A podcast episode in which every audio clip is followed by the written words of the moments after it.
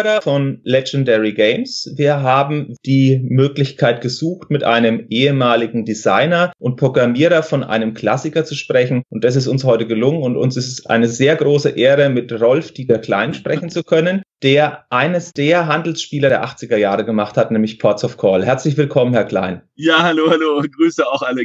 Sehr gut. Heute ist wieder Sascha an meiner Seite, der dieses Spiel nachgeholt hat und mir im Vorfeld gebeichtet hat, dass er es immer schon spielen wollte. Hallo zusammen.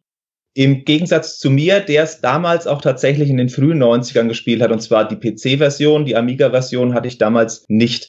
Zunächst mal zu Ihnen, Herr Klein. Sie haben ja einen sehr bewegten und sehr interessanten Lebenslauf, was die eigene Karriere angeht und auch die IT-Welt an sich. Und da wäre erstmal eine Frage, die ich nirgends klären konnte, und zwar, wie sind Sie zum ersten Mal mit Computern in Berührung gekommen in Ihrer Generation ah. und dann auch Ihren Einstieg in die IT? Denn wir haben unter anderem erfahren, dass Sie mit 15 bereits Ihr erstes Buch geschrieben haben das später, aber das passt schon. Im Prinzip bin ich bei, bei der Fabrik meines Vaters. Wir hatten damals 200 Angestellte im Bereich Elektronik, Lehrmittel, auch Oszillographen damals noch genannt, war noch mit dabei. Und da gab es auch die ersten Lehrcomputer.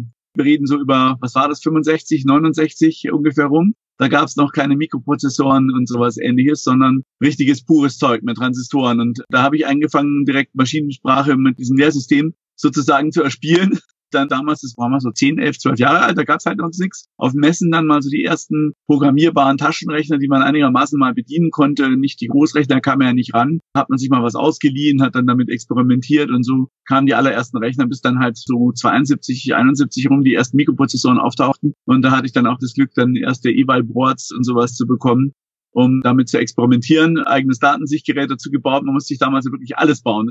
Wenn man heute von Selbstbaucomputer redet, mhm. dann steckt man bestenfalls Karten zusammen. Damals hieß Selbstbaucomputer, wir haben jetzt eine Tüte voller ICs, Leiterplatten selber machen, alles eigentlich mehr oder weniger. Wenn man E-Wahl baut, hat man ein bisschen weniger machen müssen, aber das Datensichtgerät musste man dann fädeln und verdrahten und einen Fernseher anstecken als Sichtgerät und so weiter. Also das war dann noch Pionierarbeit eigentlich damals.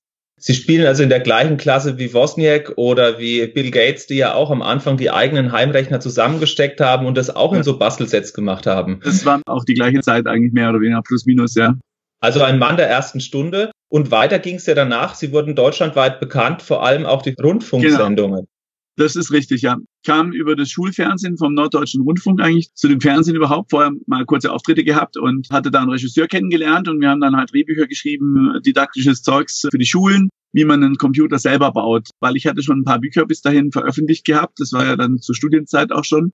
Und so wurde das Schulfernsehen auf mich aufmerksam. Die haben damals nach Autoren halt auch gesucht. Und dann haben wir halt eine Serie entwickelt, auch mit den passenden Platinen und Bausätzen und so weiter und dann auch vor Ort beim Norddeutschen Rundfunk die harte Karriere des Fernsehens und Moderierens mhm. durchgezogen. Bei der Gelegenheit hatten wir uns beim Drehbuchschreiben damals die Zeit vergnügt, als Entspannung halt C64-Spiele zu spielen. Und so kamen wir eigentlich gleich den Haken zu Ports of Call zu kriegen mit dem Regisseur Martin Ulrich, der ja auch als Autor mit dabei ist, der sich in Sachen Schifffahrt sehr gut auskennt, weil er ist in Bremen und da kennt man sich dann einfach mit Schifffahrt aus. Und auch als Regisseur noch speziell hat er sich mit dem Thema häufig beschäftigt. Kamen wir auf die Idee, wir hatten damals damals Spiele wie Hanse und sowas gespielt, so Wirtschaftssimulationen, die haben uns eigentlich gut gefallen und gesagt, eigentlich müssen wir was selber machen. Das war eigentlich so der Start dafür. Und da haben wir dann quasi neben dem Drehbuch vom NDR auch gleichzeitig noch ein Drehbuch für unser Spiel geschrieben und einfach mal angefangen, das Spiel zu programmieren mit Amiga damals, weil das halt der Rechner war, mit dem man auch Grafik vernünftig darstellen konnte. Da hatte man zwar für heutige Mittel nicht viel, 256 Farben und 320, 240 Bildschirmauflösung und so weiter, aber das hat sehr schöne Spiele damals. Defender of the Crown zum Beispiel ist ja auch sehr ja. schön. Ja, der Grafiker, den haben wir dann später bei Aegis auch kennengelernt, der uns auch dann die Grafiken überarbeitet hat. Und so sind wir dann eigentlich zu dieser Spielgeschichte auch gekommen damals, um auch mal selber was zu machen, ja. Sie haben ja praktisch schon die Frage vorweggenommen. Ich habe im Intro-Screen nämlich gelesen, Mr. Sachs war Grafiker von Ihnen. Richtig. Ich meine, heutzutage kommt man ja in Anführungszeichen relativ einfach an Adressen oder Kontaktdaten durchs Internet. Aber damals war es ja auch eine andere Geschichte. Also er stand bestimmt nicht in den gelben Seiten unter Grafiker. Nein, ganz sicher nicht. Nein, den haben wir über Aegis kennengelernt, weil wir hatten Aegis dann wieder kennengelernt, als Spielehersteller auch kontaktiert. Und damals musste man halt dann wirklich nach USA fahren, also LA und in das Studio dann rein bei den Leuten und dort haben die uns dann auch gesagt, wir machen gerade ein paar andere Spiele auch für die Firma Aegis. Der Jim Sachs und Jean Labar heißt der andere Autor mit. Beide haben dann an den Grafiken mitgearbeitet und so sind wir auf die gekommen und dann haben wir uns halt dann später über Internet beziehungsweise über Modem, damals gab es ja mit dem Internet, war das ja alles noch ganz in den Anfängen, das gab es ja noch gar nicht. Ja. Da musste man halt viele Daten austauschen über Modems einfach und so. Aber das ging dann schon. Elektronisch konnte man da schon einiges machen so sind wir an die Grafiker gekommen und auch an die erste Vertriebsfirma, mit der wir dann leider auch etwas Unglück hatten. Aber das ist dann eine andere Geschichte. Das ist die Geschichte von Ports of Call, die da auch noch dahinter steckt. genau. Sie sagen, Sie sind an den Grafiker gelangt. Derjenige hat ja bei Defend of the Crown sehr negative Erfahrungen gemacht, dass er sehr viele Artworks erstellt hat, die dann verworfen wurden. Wurden bei. Ihnen auch Grafiken, die vielleicht aufgrund von Speicherplatzmangel oder aufgrund von Diskettengröße oder weggefallenen Features, wurden da bestimmte Materialien erstellt, die danach nicht verwendet wurden? Nein, eigentlich nicht. Das war relativ straightforward. Wir hatten aber auch schon praktisch für alle Grafiken Vorlagen gemacht, halt selbst gezeichnete Sachen, die jetzt halt lange nicht die Qualität hatten natürlich von dem, was der Jim Sachs da gemacht hat. Das war ja wirklich genial, mit wenig Pixeln und wenig Farben auch tolle Zeichnungen zu machen. Aber nachdem die Vorlagen da war, war das Problem ja nicht mehr so groß, weil das war vom Speicherplatz ja alles schon vorgesehen. Wir hatten das Spiel jetzt schon zum Laufen, auch mit den Bildern und so weiter, und dann ging das auch. Also das war nicht das Drama. Ich weiß jetzt gar nicht, waren es zwei Disketten und sowas, aber das konnte man dann laden und von daher, das ging schon, ja so wahnsinnig viel Grafiken waren das jetzt auch nicht. Aber da wurde auch nichts mehr verworfen. Das wurde alles eins zu eins eigentlich übernommen. Also die Grafik wurde ja damals sehr gelobt. Auch diese kleinen Minibilder, wenn man in die Städte ja. reinfährt, sind ja alle individuell. Die Absolut. Schiffe sehen gut aus im Menü. Es gibt einen animierten Aufzug. Es gibt ein ja. entsprechendes Büro, was sehr schön dargestellt ist. Man darf ja nicht vergessen, in welcher Zeit man sich bewegt. In den 80er ja. Jahren war das alles sehr hochwertig, auch grafisch und wurde auch entsprechend von der Leserschaft von Spielemagazinen honoriert und auch von den Autoren dort wurde das mhm. Spiel durchaus gelobt. Was ich mich immer gefragt habe, Sie haben ja unter anderem vorher angesprochen, Kaiser, Hanse, Vermeer, vielleicht auch noch Elite ja, als Spiel, was Ihnen in die Finger gekommen sind. Elite vielleicht jetzt so als Mischung. Mhm. Alles Spiele aus dem Handelsgenre. Und das ist ja, ja ein sehr typisch deutsches Genre. Hatten Sie damals einfach Lust, ein Computerspiel zu machen? Oder war das, weil Sie die Genres gespielt haben, so wie Sie es vorher gesagt haben? Oder hatten Sie vielleicht auch so ein bisschen den internationalen Markt im Auge, weil die Spiele haben ja auch Action-Anteile. Und das haben ja deutsche klassische Handelssimulationen in der Zeit eigentlich nicht. Ölimperium fällt mir noch ein, aber ja, ansonsten ja, nicht. Richtig, ja. Auf die großen Handel haben wir damals nicht geguckt. Wir haben einfach gesagt, wir haben Bock drauf, ein Computerspiel auch zu machen. Auch im Sinne von, machen wir es mal anders oder besser oder einfach mal so, wie wir uns das vorstellen, aus dem, was wir bisher halt so gesehen haben. Wie gesagt, Martin Ulrich als Regisseur ist ja sehr stark, was Storytelling angeht. Damals, da musste man noch nach England fahren, zu den großen Lloyd of Dings oder wie die hießen, Recherche machen, die ganzen Zahlen werden. Wir wollten auch ein Spiel machen, was realistisch ist, also mit echten Daten. Das wurde zumindest noch vor kurzer Zeit verwendet, auch im Unterricht in den USA an der Navy-Schule, weil eben die Daten realistisch sind und weil man damit wirklich auch was lernen kann. Also das war so immer der Background, das Ganze real zu machen, nicht irgendwie fiktiv und eine schöne Story drum zu bauen, eine Schifffahrtgeschichte, einen Schiffssimulator natürlich dazu zu bauen, einen kleinen wenigstens erstmal damals ja noch in 2D. Und das war eigentlich so, das, um das rund zu kriegen, das ganze Ding. Also nicht nur die pure Wirtschaftssimulation jetzt, sondern es auch ein bisschen mit Action-Elementen zu verknüpfen, damit das Ganze dann auch Spaß macht. Aber das hat sich dann einfach so ergeben aus der Idee heraus. Also hatten damals auch noch andere Spiele auf der Liste, die sind eigentlich immer noch auf der Liste, aber hatten wir dann aus Zeitmangel verworfen und auch wegen der Geschichte mit Aegis, dass wir damals halt einfach kein Geld bekommen haben für das Ganze. Und dann verliert man auch größtenteils wieder die Lust und dann wird es irgendwie zum Nebenjob und man macht das Ports of Call natürlich weiter. Aber die große Energie neu reinzustecken, die hat uns leider immer gefehlt, um das nochmal fortzuentwickeln, weil da liegen einige Drehbücher noch rum, die man durchaus wieder aufgreifen könnte. Ja. Muss man schauen und wird halt auch immer aufwendiger jetzt im Moment, äh, neue Spiele zu machen. Das ist ganz klar. Ja. Ein-Mann-Projekte sind wirklich eine Seltenheit heutzutage ist schwierig, ja. Genau. Und auch mit den Firmen und so, da hat man ja unterschiedlichste Firmen dann auch verwendet zum Vertrieb. Das lief bei den anderen ein bisschen besser, sage ich mal generell. Also nicht mehr das Desaster wie bei Aegis. Aber jetzt ist es eigentlich eine geniale Situation. Das hatte man damals aber nicht, dass man es praktisch eigen vermarkten kann und nicht mehr jetzt irgendwelche Verlage dazwischen braucht. Das hilft natürlich sehr, das Ports of Call. Es verkauft sich ja immer noch so nebenbei. Ich muss jetzt mal wieder warten. Ich komme einfach auch nicht dazu ich schaue jetzt gerade, dass es überall noch läuft, Windows 10 und so weiter, dass keine Katastrophen passieren. Und iOS 11 haben wir jetzt gerade ein Problem gekriegt, was ich einfach nicht dazu komme, das zu lösen. Zum Beispiel das Problem mit dem Portrait und der Landscape, da wurde ein nicht kompatibler Aufwärtssprung nach iOS 11 gemacht, der uns ziemlich böse trifft. Das heißt, wir müssten eigentlich alles neu codieren, bevor man da sucht, warum es nicht wirklich immer funktioniert, muss man die Oberfläche nochmal neu programmieren. Und der Kern ist übrigens immer noch Amiga, also auch auf dem iOS befindet sich der Amiga-Kern mit einem Amiga-Simulator, den ich damals geschrieben habe, mitsamt der Originalfonts und so weiter. Und die ganze Grafik ist alles nachprogrammiert. die läuft auf einem virtuellen Bildschirm und wird dann immer in den Hauptschirm kopiert. Das ist auch beim PC der Fall und auch beim Android wird es so gemacht. Also wir haben immer den gleichen Originalkern, an dem wenig geändert wurde. Gleiche Ergänzungen mal zum Anpassen, Integer, Long und die üblichen Scherze halt, aber das ist immer noch das gleiche. Insofern lässt er sich im Prinzip immer noch relativ gut anpassen, aber man muss sich halt auch einfach mal die Zeit nehmen, das wieder zu aktualisieren, genau.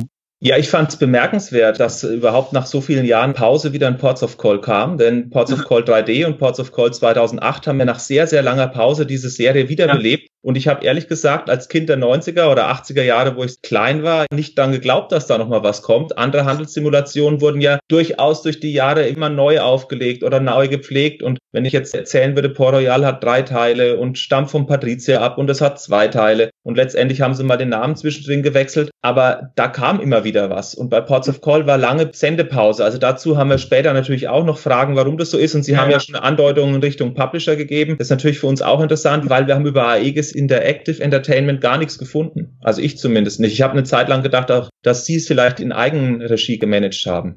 Nein, nein, also Aegis war ganz am Anfang ja der Publisher für Amiga-Spiele. Kam ja auch Defender of the Crowd, war glaube ich auch von Aegis und noch ein paar andere. Und wie gesagt, die sind dann leider auch Konkurs gegangen, wahrscheinlich in dem Rahmen uns auch nicht bezahlt haben, weil einfach da die Wirtschaftssituation so ziemlich marode war. Hatte über Jahre immer noch witzigerweise Kontakt zu Jim Sachser bis vor kurzem noch immer wieder mal und auch mal zu einem der anderen, die dort waren im Team, aber da konnte man halt nichts weiter machen, denn das war halt ziemlich doof. Dann sind wir dann zu Activision mal gegangen, hatten da mal die PC-Version auch gebundelt und vermarktet und dann war halt auch, wie schon gesagt, lange Sendepause, bis wir wieder neu mit der Engine. Das Ports of Call 3D hat auch ein bisschen Hintergrund, weil wir haben den 3D-Simulator auf Disney-Schiffen, dürfen damit aber nicht ganz so groß werden.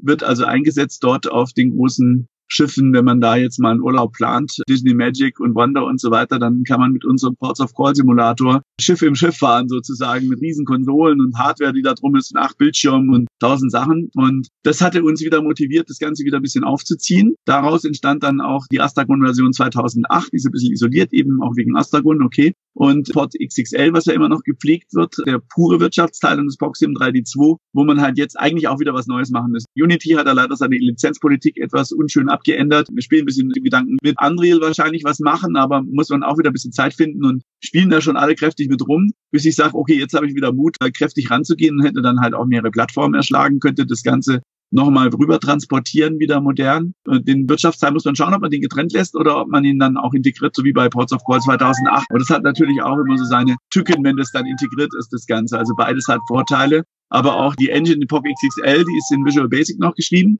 Ist natürlich schwierig, die weiter zu warten, weil das ja auch für Microsoft nicht mehr so wirklich unterstützt wird. Und wir haben da schon Schwierigkeiten, diverse Plugins zu bekommen und laufen zu lassen, sodass wir da eigentlich auch einen größeren Step jetzt wieder brauchen, um das Ganze zu aktualisieren. Und meine, die Kerne existieren, die kann man auch umschreiben, ob das jetzt in C ist oder Visual Basic, ist wurscht. Wir hatten auch mal die Engine des XXL in C gehabt, in dem Ball in C. Eigentlich ganz nett, hat aber ewig gebraucht zum Kompilieren. Dann wurden die Kompilationszeiten zu lange, dann sind wir auf Visual Basic umgestiegen, das ging dann deutlich schneller. Weil das spielt ja auch mal eine entscheidende Rolle, dass man schnell mal was austauscht und ausprobieren kann und so weiter. Das ist dann auch immer so eine Geschichte. Und dann 3D halt Maya, 3D-Szenarien gebaut und da gibt's auch Generatoren, die Konturen und Kollisionsobjekte generieren. Die ganze Engine ist ja komplett selbst geschrieben für den Schiffssimulator. Das ist ja DirectX direkt purste eigene Engine halt. Das hat auch Vorteile. Kannte andere Engines. Virtuals hieß, glaube ich, die eine, die zuletzt mal eingesetzt wurde von den Parisern. Am Anfang, die hatten wir für RTL Skispringen verwendet. Und das ist immer so eine Geschichte mit Fremdtools, wie man damit umgeht. Dann ist mir ein eigener Tool lieber. Den haben wir dann umgeschrieben. Dann hat man was für Fußball gemacht. Und so entstehen diese Derivate, die man dann halt für Ports of War wieder verwendet. Dann die Engine kann ziemlich viel. Die kann viel, viel mehr, als mein Spiel braucht. Die kann Kameraangleichen machen, Kameramatching mit Verzerrungen und allen Scheiß, was man eigentlich im Profibereich noch braucht. Aber wie gesagt, so macht es halt auch Spaß und kann es dann halt auch wieder nutzen dann für die anderen Sachen. Ja. Hm. Sie haben gesagt, wir. Machen Sie das jetzt alleine oder jetzt noch mit jemandem zusammen?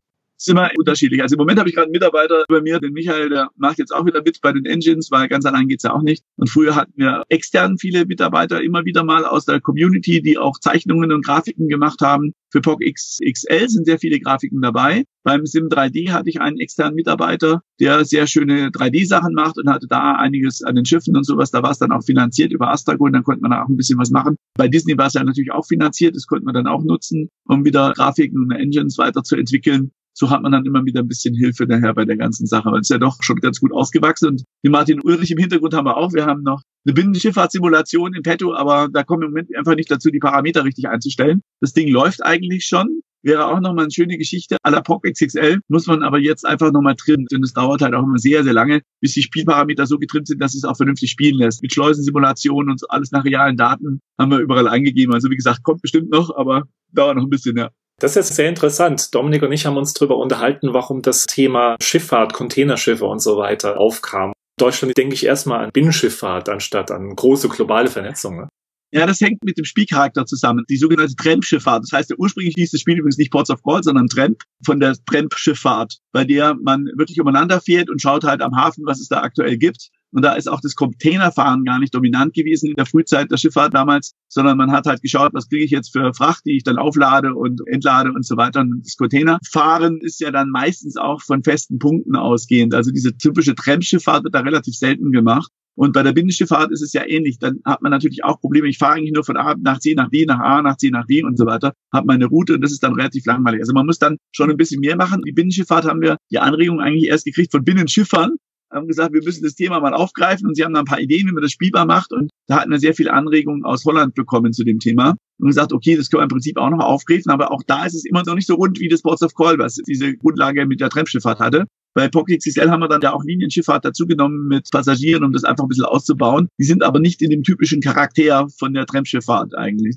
Man kann die natürlich dahin zwingen und dann spielt sich's auch wie Ports of Call. Wenn man aber zu sehr in die Linienschifffahrt geht, dann fängt es an langweilig zu werden, dann es automatisch. Was natürlich wieder interessant ist, wenn man sehr viele Schiffe hat, weil dann das Manuelle irgendwie in den Hintergrund treten muss. Dann ist das auch wieder nicht schlecht. Und da kann man auch, glaube ich, einen ganz guten Ausgleich finden dann. Und dazu hätte ich nämlich eine Frage, denn was mir immer auffällt, also erstmal, wie man Geld verdient bei Ports of Call. Ich finde, mit billigen Schiffen verdient man meistens sogar mehr als mit der Mittelklasse. Das ist Nummer eins, also eigentlich mit kleinen Schiffen. Und was mir aufgefallen ist bei Ports of Call ist eben, dass man keine Automatisierung hat. Ja. Das hat mir früher nichts ausgemacht. Das ist auch eher zu vergleichen mit einem rundenbasierten Spiel. Der Radar dreht einmal einen Tag rum, genau. zweiter Tag rum und es zählt unten schön weiter. Das könnte man genauso gut auch mit Würfeln oder mit sowas mhm. darstellen. Aber mir hat immer gefehlt, dass wenn ich mal 16 Schiffe habe, dass ich sage, ach, wo ist das? In Singapur. Na gut, dann schaue ich mal, wo ich es hinschicke. Zehn Sekunden später, es wird geladen von Diskette und ich bin in Hamburg und muss gucken, wo ich das Schiff hinfahre wenn man eine große Flotte hatte, gab es eben sehr viel Mikromanagement. Und ja. dann gab es diese Minispiele, die nicht automatisiert werden konnten. Die waren spaßig, wenn man mit einem Schiff rumgefahren ist oder zu zweit. Aber gerade im Multiplayer hat es auch ein bisschen so den Pace rausgenommen. Das Tempo vom Spiel wurde zerstückelt teilweise, um Seerüchigen zu retten, um in den Hafen rein und raus zu fahren. Denn die ganzen Einheiten dauern ja bei komplizierteren Häfen ohne diese Sideschiffruder, die so genau. waagerecht fahren, auch ein bisschen länger.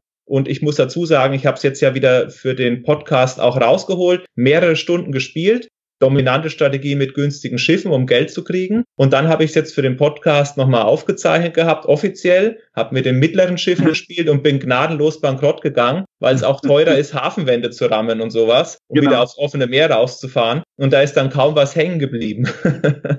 gibt es ein paar interessante Strategien. Also das mit dem Automatisieren haben wir erst bei POC XXL ein bisschen angefangen zu machen. Mhm. Da gibt es auch dann die Möglichkeit, auch bei dem klassischen Simulator abzuschalten. Das bedeutet aber dann, dass der automatisch simuliert wird, also auch das Fehlverhalten simuliert wird so dass man dann auch Schaden und sowas nach einer gewissen Statistik halt bekommt. Das hängt dann auch noch davon ab, wie gut der Hafen ist. Also Industrieländer weniger häufig als in Drittländern und so weiter. Da gibt es viele Parameter, die da noch eine Rolle spielen.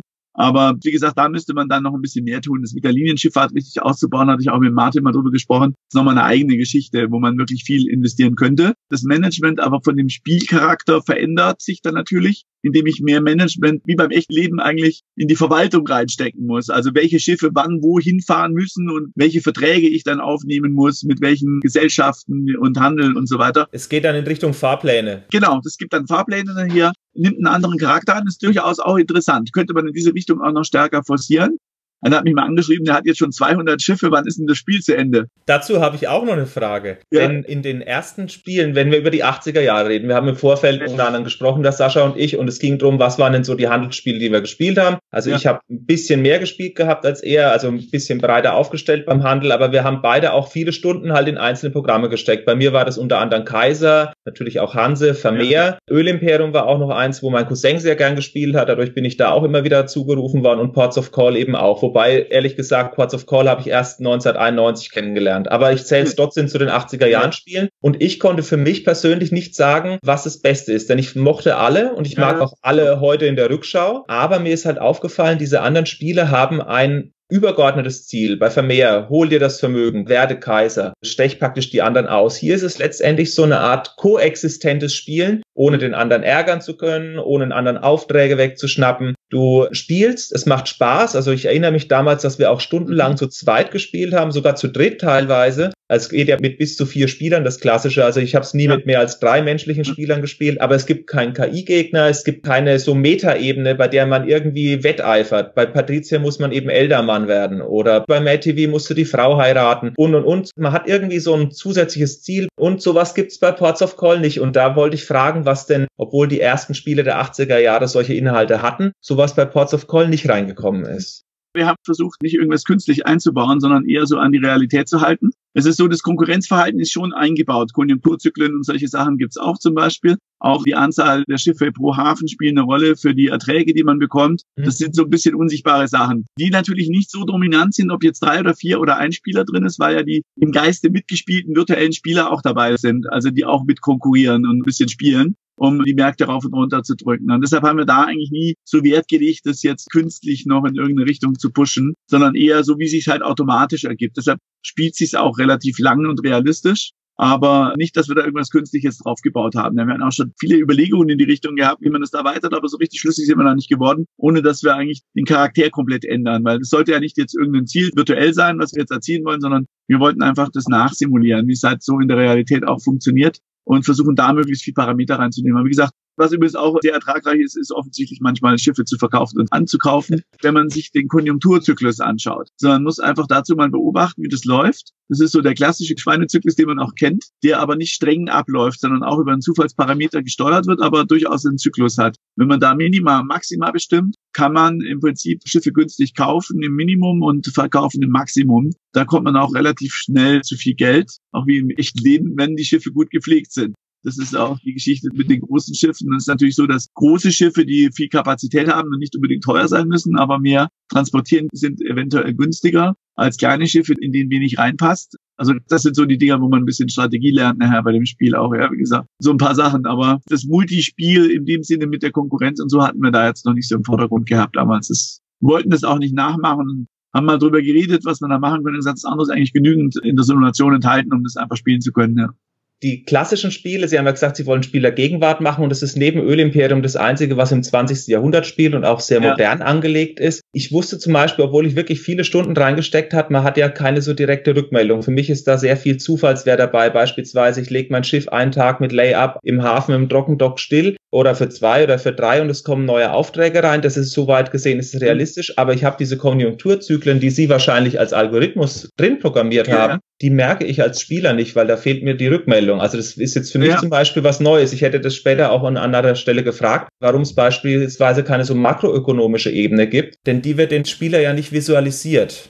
Nein, nein, die kriege ich da natürlich schon raus, aber wie bei echten Leben auch, dass man den Zyklus nicht direkt sieht, sondern den analysieren muss. Also indem man den Markt beobachtet, Angebote, Verkauf und sowas anschauen muss, auch die wahren Werte, die sich verändern. Mhm. Übrigens auch da, wie gesagt, wenn jetzt sehr viele Leute, auch bei Multispieler jetzt dauernd New York anfahren, dann werden die Angebote deutlich schlechter werden. Das ist so ein Teil, was sich langsam nachzieht und auch im System gespeichert wird. Aber es wollten wir auch nicht so jetzt offenlegen, weil dann kann man natürlich da auch Strategien rausfahren. Man sollte so intuitiv herausfinden oder im Laufe der Zeit erahnen, um da eben auch noch mehr Gewinn zu machen, wenn man auch auf solche Sachen achtet. Auch ganz wichtig ist die Wahl des Hafens am Anfang. Sehr, sehr entscheidend. Also in Industrieländern zahlt man zum Beispiel höhere Steuern. Das wird alles von den laufenden Gebühren abgebucht, von den Bürokosten und so weiter. In den Drittländern hat man andere Nachteile. Die Sache mit dem Schmuggel hängt davon ab, wo und wie und wohin man fährt und oftmals nur eine gute Entfernung. Genau, also. das ist, auch da gibt es sehr viele Sachen, die da immer reinspielen. Da läuft ziemlich viel im Hintergrund. Es läuft zum Beispiel ein kompletter Wettersimulator mit realistischen Daten ab. Also die Stürme tauchen auch in den Gegenden auf, in denen sie häufig einen ärgern. Also das ist nicht reiner Zufall, sondern das ist ein echter Wettersimulator mit Strömungen dahinter, der da verwendet wird, um die UFOs auszurechnen. Also da sehen Sie mal, Sie haben so ein hochkomplexes System im Hintergrund laufen. Für mich war das klar, dass am Pazifik mehr Stürme sind und natürlich ja, ja. auch im Indischen Ozean. Ja. Aber wie sieht's denn mit den Eisbergen vor Afrika aus? Sind die auch realistisch? Das kann durchaus passieren, ja. Da gibt es tatsächlich Routen, die da betroffen sind und da gibt es auch eine Statistikdatenbank innen drin, nach denen das ausgewählt wird. Also die Eisberge sollte man an bestimmten Stellen weniger häufig antreffen, aber das kann durchaus passieren, dass das irgendwo mal auftaucht dann, ja. Mhm. Ich merke gerade und ich muss mich schon jetzt dafür entschuldigen, ich habe das Spiel komplett unterschätzt. Es sieht relativ simpel aus und wenn ich das jetzt so höre, was im Hintergrund abläuft, Ich schäme mich gerade zu Grund und Boden, merke ich gerade. Sascha, als langjähriger Spieler waren mir viele von den Features auch nicht so bewusst. Das mit dem Wetter habe ich schon gemerkt, dass es immer an den gleichen Stellen vermehrt auftaucht, die hohen Windstärken. Aber diese Ökonomie im Hintergrund habe ich zum Beispiel selten gemerkt, denn die Spiele, die ich früher gespielt habe, die habe ich alle mit diesen billigen 1 und 2 Millionen Schiffen gemacht, die bei 70 Prozent Zustand gehalten wurden und habe damit mein Geld verdient, weil diese Mittelklasse, mit der konnte ich nie Geld verdienen, da habe ich irgendwie keine Strategie gefunden und mit den teuren Schiffen konnte ich es wieder. Aber ich habe halt 17 kleine und ein großes 60 Millionen Mark Schiff gehabt. So war das bei mir früher. Das geht so auch, ja, genau. Ja. Aber ich meine, das ist ja wie im Realen auch, es gibt da unterschiedliche Möglichkeiten, das zu machen. Dann, wie gesagt, auch vom Hafen abhängig, wo man welche Schiffe dann holt und so weiter. Das spielt dann auch eine Rolle, ja. Was mich interessieren würde, 1989 kam Railroad Tycoon raus. Das hat ja, unter anderem ja, sechs ja. Monate in der Vorbereitung gedauert und Sid Meier und Bruce Shelley haben ja gesagt, das hat ungefähr 180.000 Dollar gekostet in der Entwicklung, also für damals mittlere bis höhere Summe. Aber weil Sie ansprechen, es war eine moderne Simulation. Ich mhm. finde, das habe ich mich aber erst jetzt gefragt, wo ich es wieder gespielt habe, nicht damals in den 90ern. Wenn ich die Spiele so rückblickend vergleiche, es kommen neue Modelle auf den Markt. Es gibt eine technische Entwicklung von Dampf zu Diesel zu Elektrolog. Es gibt ein Stadtwachstum, was letztendlich eine Rolle spielt, ob deine Schiffe dort reinkommen oder in dem Sinne Züge dort anfahren oder nicht. Und dieser technische Fortschritt beziehungsweise das Spiel vielleicht in der Vergangenheit anfangen zu lassen und dann wie bei Railroad Tycoon bis zum TGW durchzuziehen und das Spiel irgendwann 1990 enden zu lassen. War das mal eine Überlegung? Ja, das haben wir aber erst bei POC XXL jetzt gemacht. Beim damaligen noch nicht. Da haben wir gedacht, okay, wir legen das mal fest auf die drei Kategorien. High, Low Tech passt ja ungefähr. Die mhm. Tramschifffahrt hatte ja auch so einen gewissen Zeitraum, wo sie dann eigentlich verschwindet, mehr oder weniger wieder. Also lassen wir es da mal festlegen. Und bei Pocket XXL haben wir versucht, das ein bisschen auszuweiten, dass da neue Schiffe dazukommen. Jetzt kann ich natürlich auch nicht beliebig User-Schiffe dazu bauen, mit Datum, mit Eigenschaften. Und die alten werden auch schlechter. Also das ist bei Pocket XXL, ist das Altern der Schiffe dann drin, sodass die auch wegrutschen aus dem Hightech-Bereich zu dem Medium und zu dem Low-Cost-Schiffen und dann auch schneller kaputt gehen. Also das ist da wieder mit drin. Dieses Altern ist aber erst im XXL drin. Das steckt mhm. dann auch in dem POC 2008 im Prinzip drin, die Engine von dem Teil aber noch nicht in dem alten Klassik. Da haben wir auch an dem Klassik nichts mehr groß gedreht, weil das würde ich in dem Zustand auch überlassen, damit man das wirklich im Originalzustand spielen kann. Und dann lieber in das XXL, da kann ich eher dran rumbauen und Experimente machen. Das ist dann einfacher. Völlig legitim. Das Spiel Pots of Cold steht so in seiner Zeit ja auch richtig eingeordnet. Und wenn man eine Evolution erleben will, kann man ja die Enhanced Edition oder die XXL genau. Gold, Platinum sich entsprechend auch besorgen. Genau. Sie haben auch ein ganz interessantes Preismodell, bei dem ich sagen musste, ich musste ein bisschen mich genauer einlesen, bis ich genau verstanden habe, was man mit welchen Preisen bekommt. Ja, ja. Apropos Preismodell, Sie vertreiben das Ganze komplett selbst auf Ihrer Seite pausofcall.de. Ja. Ich kann mir zwar denken, aber trotzdem frage ich Sie, warum nicht auch zusätzlich auf Steam? Das haben wir im Moment gerade aktuell vor. Okay. Das ist noch meine Arbeit. Steam-Account habe ich schon angelegt, Developer-Account steht schon. Man muss sich dann einfach mal irgendwie über die Hürden hinweglegen, das Ding da aufzubereiten, dass es dann auch vernünftig darüber vermarktbar ist. Aber das wird sicher kommen. Das ist relativ kurzfristig eigentlich schon. Wäre sogar schon vor zwei Monaten draußen gewesen, aber es kommen natürlich immer die aktuellen Arbeitssachen. Zwar verdient man Geld damit, aber nicht, um davon zu leben. Deshalb kann ich es nicht so in die Prioritätsliste setzen. Aber das kommt auf jeden Fall. Also Steam halte ich für sehr gut. Eine schöne Plattform, weil die eigenen Sachen, SWREC ist uns gerade rausgebrochen, jetzt müssen wir da schon wieder alles umändern, kommen nicht mal dazu. Steht im Moment also das Verkaufssystem ein bisschen still. Das heißt, man kann es natürlich bestellen, aber es ist mühsam mit PayPal oder über Bank händisch auch noch. Wir haben die deutsche Variante geht noch voll, die ist unabhängig davon, aber die internationale ist so gerade ein bisschen raus, weil mit dem automatischen Lizenzgenerator und so weiter, das zu pflegen ist alles sehr mühsam. Da laufen ja auch mehr Rechner dran, die man wieder ankoppeln müssen. Das hat noch ein Kollege von mir gemacht, der jetzt in England ist, was ja auch gerade im Moment andere Probleme aufwirft. aber der kennt sich sehr gut aus mit Administration, Verschlüsselung und Zeug und der erwartet eigentlich den Teil, macht es aber auch nur nebenbei, weil er eigentlich beruflich was anderes tut. Und wenn man dann schnell mal in Anführungszeichen in zwei Monaten kriegt, dass man das alles komplett umstellen muss, dann bleibt es plötzlich auf der Strecke. Also deshalb Steam auch sehr wichtig und ich denke, damit kann man es auch moven nachher und kann das so ein bisschen auch preispolitisch wieder neu anpassen hätte auch diese Binnenschifffahrt dann, wenn wir sie jetzt mal haben, dann auch da richtig eingebunden, was in dem alten Modell auch nicht ganz einfach ist. Oder Updates und Zeugs und sowas ist halt manuell alles im Moment. Das mhm. geht zwar so, wenn die Leute uns anschreiben, ist kein Problem. Machen wir, aber ich habe ja auch noch eine kleine Pipeline, die ich abarbeiten muss wieder und muss wieder Rechnung schreiben und so. Das ist alles mühsam. Das lohnt sich nicht bei den kleinen Beträgen. Das ist dann doch mehr Aufwand als sonst was, aber so kommt auf jeden Fall, ja. Können Sie was zum Verkaufserfolg von der Classic-Version sagen, wie das damals in den 80er und 90er Jahren gelaufen ja. ist? Sie sagen, Sie haben kein Geld gekriegt. Genau. Gar kein Geld, gar keine gar kein, Übersicht null, oder? Null, eine Tafel Schokolade von Eggs, die wir nicht gegessen haben, weil wir nicht wussten, ob sie vergiftet ist. wir haben nicht einen Pfennig Geld bekommen von Eggs, null. Also Amiga ist komplett an uns vorbeigelaufen. Das ist deprimierend. Das ist ja unglaublich. Stück, ja, genau. Aber haben Sie Verkaufszahlen oder auch nichts? Gar nichts. Wir haben nichts von ihm bekommen. Keine Abrechnung, kein überhaupt nichts. Wir wissen nicht. Ich schäme mich, dieses Spiel gekauft zu haben. Ich hätte andere Spiele nicht kaufen sollen. Die Sättigung war recht groß, haben wohl ziemlich viel gespielt, weil ich fuhr mal in Los Angeles ein Taxifahrer, habe mich erkannt aufgrund des Bilds von der Boards of Call Schachtel. Hoppla. Ah. Die Durchdringung muss sehr hoch gewesen sein damals eigentlich. Ja. Ja, Sie wissen ja, wie das in den 80er Jahren mit den Durchdringungen war, ne? Die Durchdringung hat sich auch anders durchdrungen. Dann, äh, vielleicht war das ja auch ein Problem bei Aegis, muss man ja auch sagen, wenn die keinen Umsatz gemacht haben, damit das kann durchaus sein, wegen der vielen Raubkopien, dass es dann einfach schwierig wird. Haben Sie sich Gedanken gemacht über Kopierschutz oder wäre das dann über Aegis gegangen?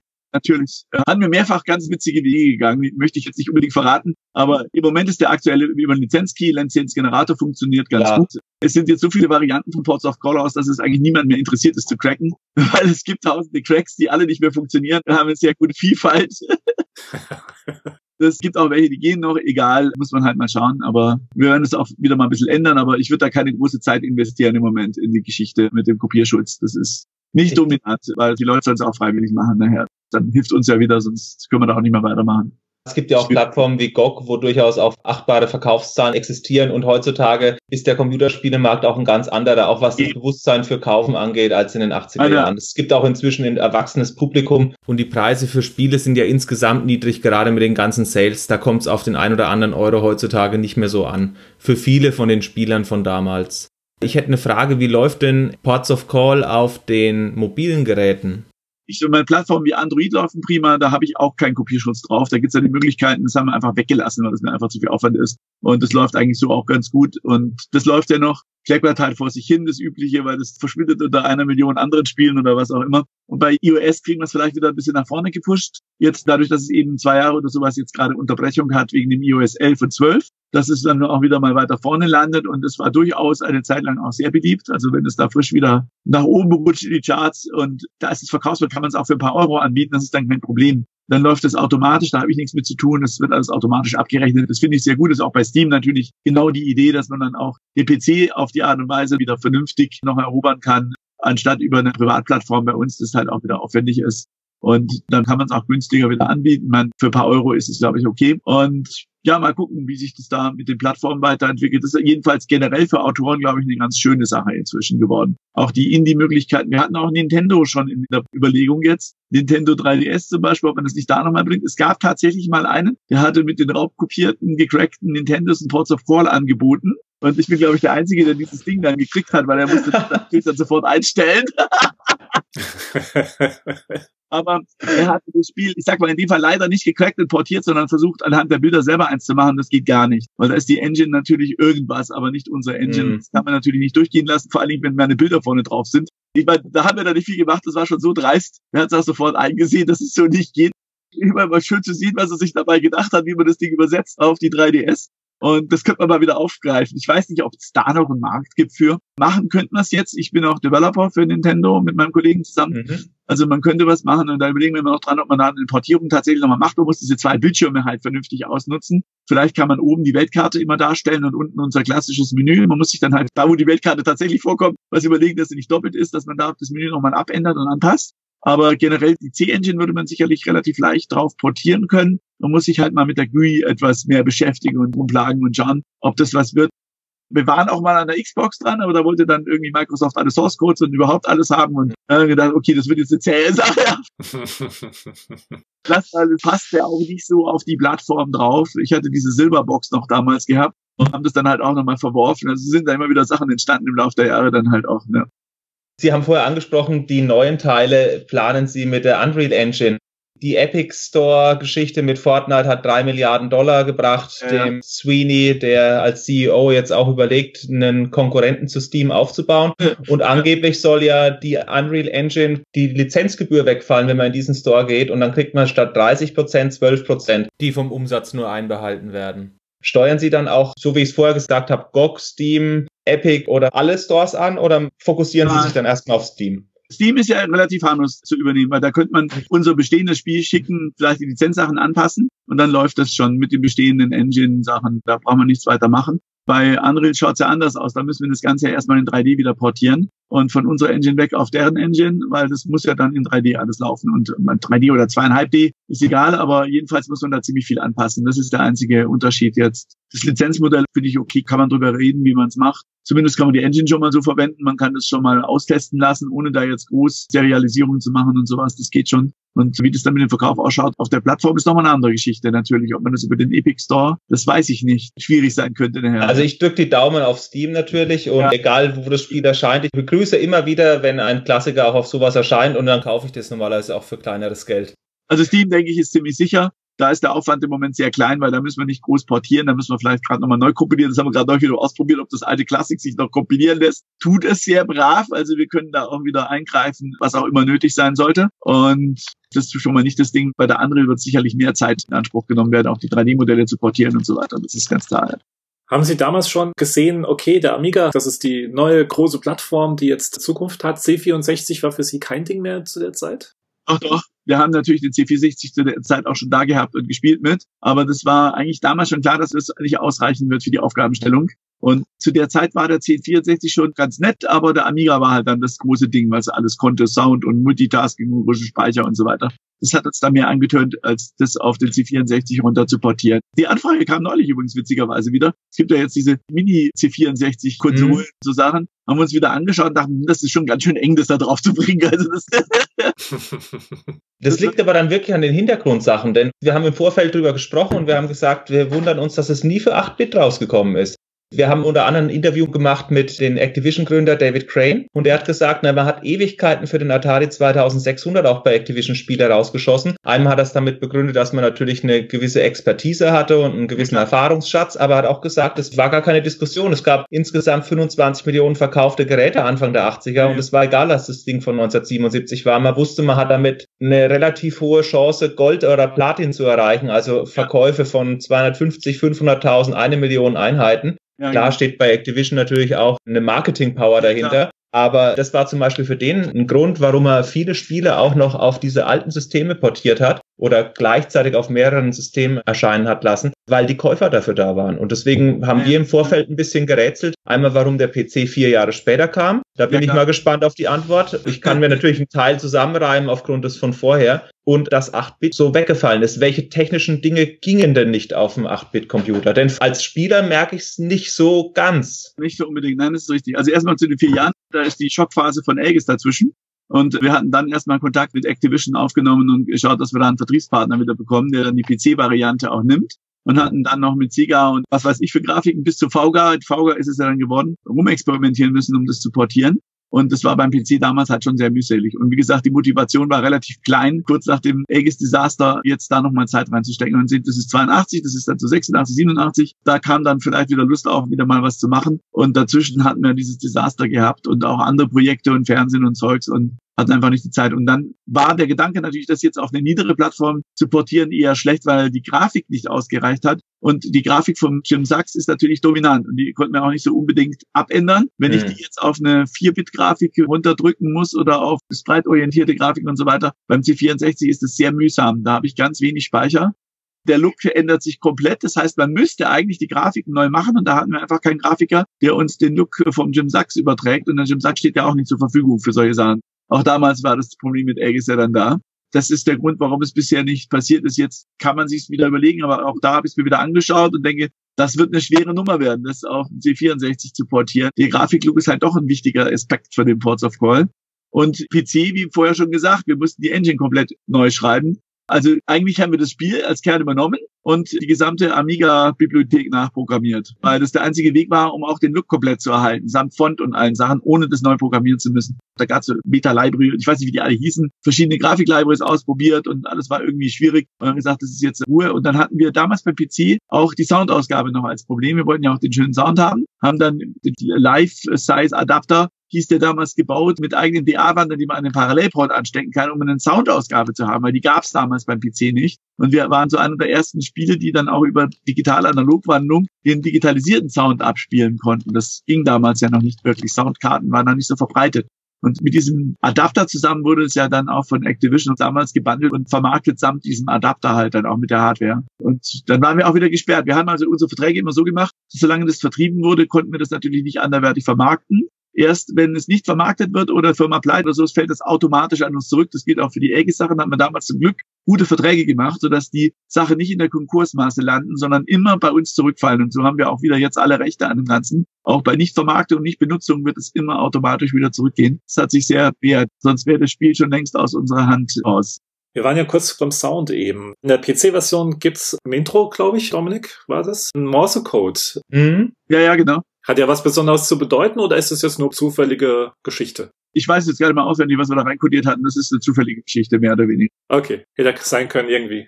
Ja, wir haben überlegt, ob es SOS ist, aber das hat der Sascha gesagt, das ist es nicht. Wäre auch ein bisschen seltsam zum Start. Ja, ja. Aber der mal dekodieren als Spaß. genau. Außen habe ich auch jetzt erst gelernt, aber ich kann es nicht sehr gut, muss ich zugeben. genau. Ich hätte es können müssen. Ich war Fernwähler bei der Bundeswehr, habe es aber dort nie aktiv gelernt und jetzt 20 Jahre natürlich auch nie gebraucht nach der Bundeswehr. Aber tatsächlich hätte ich es theoretisch können müssen. Auch genauso wie das NATO-Buchstabieren und was es da alles gibt. Als, als Funk, ich bin ja Funkamateur inzwischen geworden, aber auch erst viel später, als äh, of Call rauskam, da musste man es nicht mehr lernen. Es ist nur noch eine Option gewesen. Es war ja früher noch Pflicht, den Morse-Kurs zu nehmen. Das war immer eine Hemmschwelle, den Funkamateur-Kurs zu machen und Funkamateur zu lernen und dieses Morse-Dings zu lernen, weil das einfach mühsam ist auch. Das ist nicht so meine Welt. Die Nachwirkungen des 19. Jahrhunderts sind das noch. Mai ist eine schöne Geschichte. Gibt es tolle Sachen wie der erste geostationäre Amateurfunksatellit. Ich mache ja sehr viel mit Satelliten, Raumfahrt und so weiter. Also jetzt um auf den beruflichen Teil auch mal zurückzukommen, was mache ich denn eigentlich sonst? Arbeite als Berater für Lehrstuhl für Raumfahrttechnik bei Professor Walter in München, der erste Transceiver, der auch im Weltall funktioniert. Der stammt von mir jetzt bei Move 2. Es sind zwei Transceiver, eigentlich einer für UHF, UKW und einen für S-Band. Der piepst brav und antwortet auch. Ein Stückchen von mir mit meinem Logo schwebt also auch im All auf ungefähr 600 Kilometer Höhe immerhin. ist ja super. Also ihr eigener Sputnik. Genau. Eigene Sputnik, den kann man auch abhören. Die Fans ist öffentlich. Kommt da ab und zu der Pots of Call Sound? Nein, der kommt nicht, aber ich habe ein paar Bilder mit hochgeladen, die kann man dann runterladen, übers S-Bahn, mal läuft, ja. Super. Genau. Generell ihre Vita ist ja Wahnsinn. Also es sind auch so schöne Projekte wie fürs RTL Skispringen. Günther ja auch diese Animationsgeschichte oder die Meißelmännchen oder Goleo Animatronics Sache. Die Vita ist ja so vielfältig bei Ihnen, also Hut ab davor. Ja, wir machen immer lustige neue Sachen hier, das auch Spaß macht. Also Sie haben ein sehr abwechslungsreiches Tätigkeitsfeld, das habe ich auch festgestellt. Wenn ich diese andere Präsentation, das muss man dazu sagen, die ist auch auf YouTube zu sehen mit Ihnen, wo Sie ja. mehr oder weniger auf Projekte eingehen, was Sie alles haben im Rahmen der Fernsehsendung gemacht haben. Da tauchen ja ein Dutzend Sachen auf, wo man danach da sitzt und sagt, okay, also das reicht eigentlich für einen Lebenslauf. Und Sie haben da ein halbes Dutzend aufgezählt, wo ich dann immer denke, was und jetzt kommt noch was. Also das ist schon verrückt ist alles, genau. Beim Skispringen war es tatsächlich möglich, die Schanze virtuell praktisch runterzuspringen damit. Ja, das ist richtig, ja. Ja, genau. Wir hatten dann diesen Cyber George, dieser simulierter Skierspieler, der in die echte Schanze eingeblendet wird. Und damals das Kameratracking wurde über einen Tracking-Kopf ausgewertet und die Tracking-Daten gehen dann damals noch an die Virtuals Engine und dann später an unsere Engine und rechnet dann praktisch die virtuelle Kamera um und so kann man das genau einblenden. Ja. Mhm, dann war also das AFO war natürlich der Kameratracker selber da gibt es also kommerzielle Köpfe, die das machen und mit denen man dann die Daten von der Kamera bekommt, auch Zoom-Informationen und so weiter, sodass der Kameramann eigentlich an der echten Schanze langfährt und wir das dann punktgenau einblenden können. Ja. Sehr spezialisiertes Hightech-Projekt. Ich habe damals, als die Vier-Schanzentournee bei RTL gelandet ist und dann Dieter Thoma und Günther ja auch die Moderation übernommen haben, ja, ja. habe ich immer diese RTL-Skispringen-Sachen auch geschaut. Neben Hannawald war ja Martin Schmidt auch noch eine recht große Nummer zu der damaligen Zeit, ja, der es dann leider nie gewonnen hat, aber ich glaube auch zweimal Zweiter war und einmal Dritter. Da war es ja so, dass ich dieses Skispringen auch immer wieder gespielt habe. Aber mit 49 Games hatten sie gar keine Beraterfunktion oder sowas. Das war ein eigenständiges Projekt. Das war praktisch das, was man live im Fernsehen gesehen hat. Genau, das war das. Und nur die Live-Sachen waren von uns. Da gab es damals Anfang noch mit dem Motion Controller, der auch verwendet wurde, mal zum Steuern und Machen von virtuellen Sachen, hat der Günther ja auch, auch mal vorgeführt und verwendet. Und dann dieser Cyber George und so kamen immer wieder ein paar Kleinigkeiten dann. RTL hat immer nach Highlights gesucht, da hat man mit einer Firma zusammengebaut, die eben auch den Thomas da kennt und dann hat man da uns neue Sachen halt ausgedacht, was man alles machen kann wieder und wieder ein Highlight für RTL findet, was interessant ist für die Zuschauer, wieder was Neues zum Schauen. Dann das war so die Idee. Es war auch ganz lustig. Nette Geschichtchen am Rande. Ich konnte überall rein. Alles einfach, was es dort gibt in jedes Ding. Und da sind wir halt dann am Vorabend auch an dieses Kabäuschen reingegangen, um das nochmal auszutesten. Ne? Und dachten, das Mist irgendwie saudunkel, lass mal Licht machen. Und unten war aber schon Publikum, die hatten irgendeine so Abendshow unten gehabt. Und wir haben Licht gemacht und es war Licht. Schau mal, sich alle da oben hingedreht, weil volle Scheinwerfer, alles, was irgendwie anging, ging irgendwie an. So nach dem Motto, Entschuldigung, so viel Licht. Aber ohne Fernsehen immerhin, sondern nur ein Live-Event gestört mit mehreren 10.000 Leuten. Naja, ich würde sagen, so dieses Fettnäpfchen ist eher so im mittleren Bereich aufzustellen. wenn Sie es beruhigt, RTL hat ja die Rechte damals zurückgegeben, weil sie mit den Einschaltquoten enttäuscht waren. Es war ja trotzdem ja. Millionen Publikum, aber die haben es ja damals eigentlich geholt, weil sie so eine Art Formel 1 des Winters haben wollten. Ja, ja, genau. Und das wurde es halt dann doch nicht, ähnlich wie ihr Beachvolleyball, was ein, zwei Jahre gelaufen ist. Genau. Und dann gab es ja wieder die Rückgabe ans Öffentlich-Rechtliche, die allerdings auch gut Geld zahlen für die vier Schanzenturniere. Ja, beim Beachvolleyball waren wir natürlich auch dabei mit unserem kleinen Kabäuschen. Da gibt's auch lustige Stories drumherum. Haben sie da auch das Licht angemacht? Da haben wir was anderes angemacht. Das war auch früh relativ heiß, weil wir hatten so ein eigenes Kabäuschen mit einem kleinen Ü-Wagen sozusagen mit unseren Geräten drin und brauchten da Strom. Und dann gibt's einen riesen Generator, so ein Doppelgenerator, super sicheres Teil von RTL. Und wir hatten vorher noch so eine Telefonnummer bekommen, wo wir uns dann notfalls hinwenden können. Und dann kam also einer auch von den RTL-Leuten, der auch Strom brauchte, und dann gesagt, okay, dann lass uns mal die Kiste anwerfen. Wie geht das jetzt eigentlich mit diesem Monster-Generator da? zigtausend Kilowattstunden, keine Ahnung. Aber den haben wir dann auch zum Laufen gebracht. Also man schaltet dann normalerweise nur einen von den Dual-Generatoren ein. Der zweite Generator ist dann reserviert für Live-Übertragung als Backup, wenn einer ausfällt. Aber das fand ich auch schon irgendwie komisch, weil das Ding zum Einschalten war das jetzt nicht mit Schlüsselschalter. Also die 10.000 gefühlte Knöpfe, die man in der richtigen Reihenfolge drücken muss. Da muss man dann also den einen aus dem Bett rausbimmeln und nochmal sagen, wie war das jetzt mit dem grünen Knopf? Dürfen den jetzt zuerst oder dann den roten und dann den gelben oder keine Ahnung mehr das war dann schon irgendwie sehr komisch. Dann haben wir bei der Gelegenheit gleich noch eine kleine USV bei uns eingebaut, aus Sicherheitsgründen. Jetzt weiß ich, woher die ganzen obskuren Rätsel von diversen Adventures herkommen. Drücke die Knöpfe in einer bestimmten Reihenfolge, dass da was eingeschaltet wird. genau. Ich würde noch zum Schluss von meiner Seite aus kurz nochmal zum Computertreff wechseln, wenn wir schon dabei sind. Ja, ja. Der wurde ja leider Gottes eingestellt, wie Sie selber mal geschrieben haben, im Zuge vom Computer Club. Richtig, der Computerclub wurde eingestellt. Da war ja ein gewisser für den WDR zuständig, der das eingestellt hat, weil man braucht man solche Sendungen eigentlich nicht mehr. Und nachdem der im Wechsel ausgestrahlt wurde mit dem Computertreff, wurde dann automatisch der Computertreffer auch gekillt, weil die Technikfeindlichkeit hat leider ein bisschen zugenommen bei den ganzen Anstalten. Und dann kommen auch so Argumente, ach, wir haben das Internet, da kann man doch alles schauen, was ja jetzt inzwischen auch wieder stimmt. Andererseits ist es natürlich schon schön, wenn man eine gewisse Auswahl machen kann bei den öffentlich-rechtlichen und sagt einfach, das sind halt auch gefilterte Sachen, für die wir gewisse Qualitätsstandard halt haben, auch was das ganze Aufnahmetechnik und so weiter angeht. Das ist leider sehr schade, ja, aber kann man nichts machen. Wir haben es ja doch einige Jahre, ich glaube 20 Jahre oder was durchgehalten. Das ist sehr lange für eine Sendung. Eben.